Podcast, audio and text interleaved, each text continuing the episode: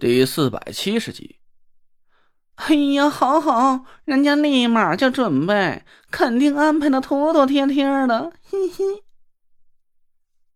那若兰兴奋的嗓子都劈叉了，我趁机问了他一句：“哎，师兄，我刚才怎么听你说了一嘴那笔风投？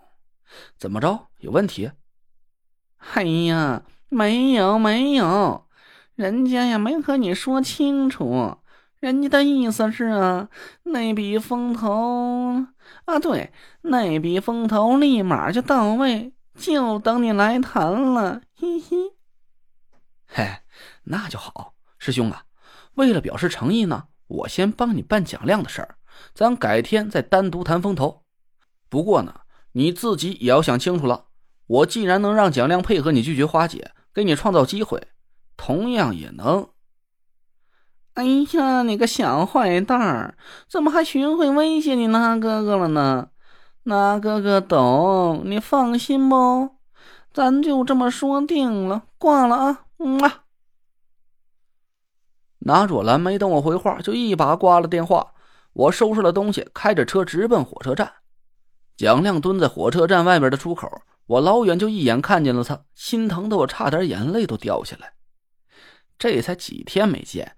蒋亮那张脸都憔悴的快认不出来了，肥嘟嘟的两颊都有点陷了下去，眼窝乌黑发青，满脸胡子拉碴的，就只有那颗大光头依然是闪闪发亮。看来他这趟出门啊，是真没少受罪。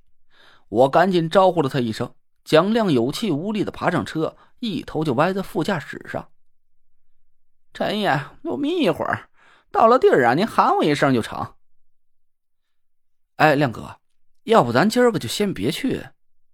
那不成啊，正事要紧，您就麻利儿的吧。放心吧，我这瞌睡啊醒得快，到了地儿准保精精神神的，一件货也不能打眼儿。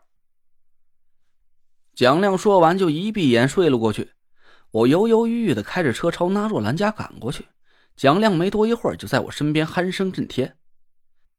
到了离那若兰家不远的地方，我把车停下来琢磨了一会儿，最后还是咬咬牙提醒着正在酣睡的蒋亮：“呃，怎么着？到了这摇。”蒋亮抹着嘴角的哈喇子爬了起来，我愧疚的看着他：“亮哥，兄弟对不住你，我……嗨，算了，我也不瞒你了。”我就干脆把我和那若兰密谋要骗蒋亮和花姐见面的事儿原原本本的说了一遍。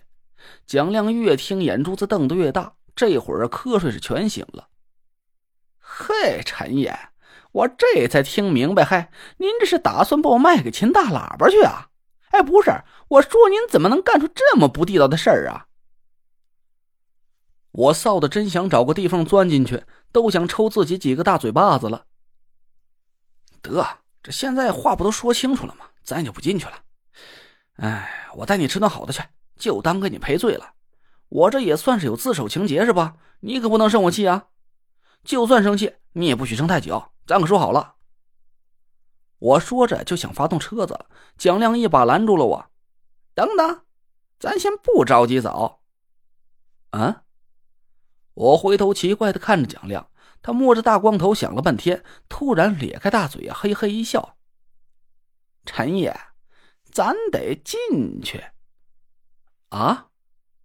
我这下可让蒋亮给弄糊涂了，一头雾水的看着他。不是，你是没听明白啊？人家纳若兰和花姐已经给你下好套了，就等着你进去了，好算计你呢。嘿嘿，陈爷，我蒋秃子说句自负点的话，要论玩心眼子呀。他俩摞一块儿都不够看的。蒋亮得意的摸了摸大光头。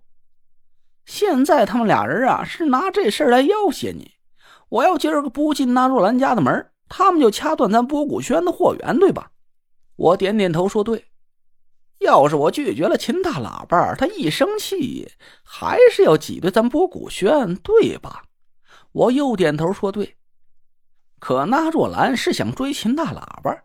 要是我进去朝秦大喇叭一顿臭喷，虽然他脸上不高兴，但是心里肯定是乐开了花了，对吧？呃，应该是。什么叫应该呀？肯定就是这么八宗事儿。蒋亮白了我一眼，接着说：“那结果就是只要我和钱大喇叭一拍两散，那若兰的阴谋一得逞，他就得感激咱俩。哎，你说他会不会背着秦大喇叭偷摸鼓捣几批货，给咱颠颠的亲自送到博古轩去？哎，还真是。”我突然明白了蒋亮的意思，兴奋的拍了一下大腿。这样一来，咱就有了货源了，而且你也没什么损失，咱还暗中撮合了纳若兰和花姐，以后花姐就不会再来纠缠你了。所以说呀，哈哈哈蒋亮得意的摸着大光头，他们这叫聪明反被聪明误，自己挖坑自己埋。亮爷略施诸葛计，让那若兰和他秦大喇叭啊，就得乖乖地给我掉进碗里来。蒋亮得意忘形的拍着巴掌，念了几句顺口溜，我还是有点不好意思的看着他。可这事儿吧，这说起来，到底是我和纳若兰在算计你，我老觉得怪对不住你的。切！您对不住我的地儿啊，那可多了去了，还真不差这一桩。蒋亮咧了咧嘴说：“要是能把亮爷卖出这种高价，亮爷也认了，这买卖不亏。”嘿嘿，走。我和蒋亮下了车，走到纳若兰家门口。蒋亮抬头看着那块一等工地的匾额，冷笑了一声：“挂个牌匾都黑漆麻乌的，弄得和停尸房似的。”这纳若兰还真够邪门的，我点了点头，也没敢把纳若兰身背天邪命格的事告诉蒋亮，毕竟他俩互相看着不怎么对眼一旦蒋亮不小心把这个秘密透露了出去，我倒不是怕纳若兰来怪我，我是生怕纳若兰会对蒋亮痛下杀手，把他给灭了口了。二位，我家主子已经等候多时了。德福跑到门口，恭恭敬敬把我和蒋亮请进门。我心里暗暗叹了口气，他还不知道我刚才已经对蒋亮自首了的事呢。现在呀，还在兢兢业业的演着戏。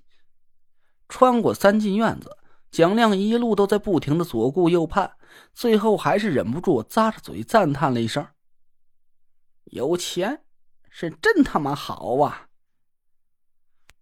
我和德福都死死忍着笑。来到了那若兰的房间门口，我一眼就看见屋门大开着，那若兰坐在正对门口的床榻上，还有一个熟悉的背影正在对着我们。我悄悄地捅了蒋亮一把，他挤眉弄眼地冲我笑了笑，大步走进了屋里。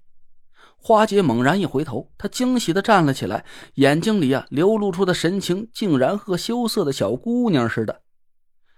花姐紧盯着蒋亮走了过来，嘴角慢慢的越扬越高。你给我站那儿！蒋亮突然一声大吼，花姐身子一僵，呆呆的站在了原地。